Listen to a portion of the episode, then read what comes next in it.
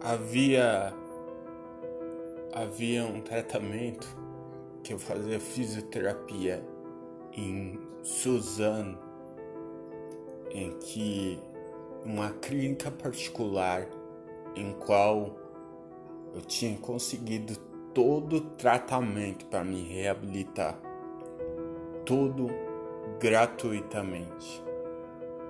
E foi um momento, um dos poucos momentos felizes que tínhamos. Eu não tinha noção de tudo, mas quem estava do meu lado sabia. Porque não tínhamos como arcar com todo o tratamento pagando. Então ganhamos tudo gratuitamente. E era uma clínica particular, ou seja, não era barato. Os custos seriam altíssimos, caros.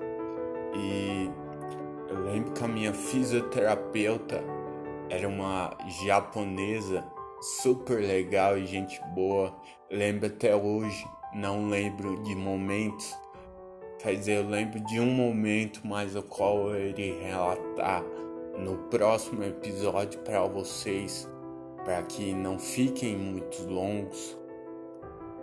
Então era super legal, pessoal, era super gente boa e ali foi aonde eu consegui realmente me adequar ao padrão, entre aspas, social que a sociedade exigia, ou você seria pré-julgado, ou você seria desgarrado socialmente, seria tratado como se não fosse um ser humano, como se fosse um animal.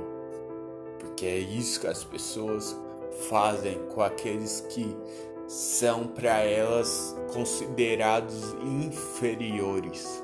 Elas distratam, elas riem, elas tratam como uma ovelha prestes a ir ao matador. Por isso, aquela fisioterapia, aquela fisioterapeuta que tratava e dava os tratamentos a nós foi um diferencial, também foi uma amiga a qual eu lembro de uma vez chegada do meu aniversário, eu queria tanto um relógio do Homem-Aranha, logicamente, de super-herói, porque eu era muito pequeno. E eu queria aquele relógio, queria, queria, queria. Comentei com ela. E quando foi na semana subsequente, ela apareceu com esse relógio. E eu lembro até hoje.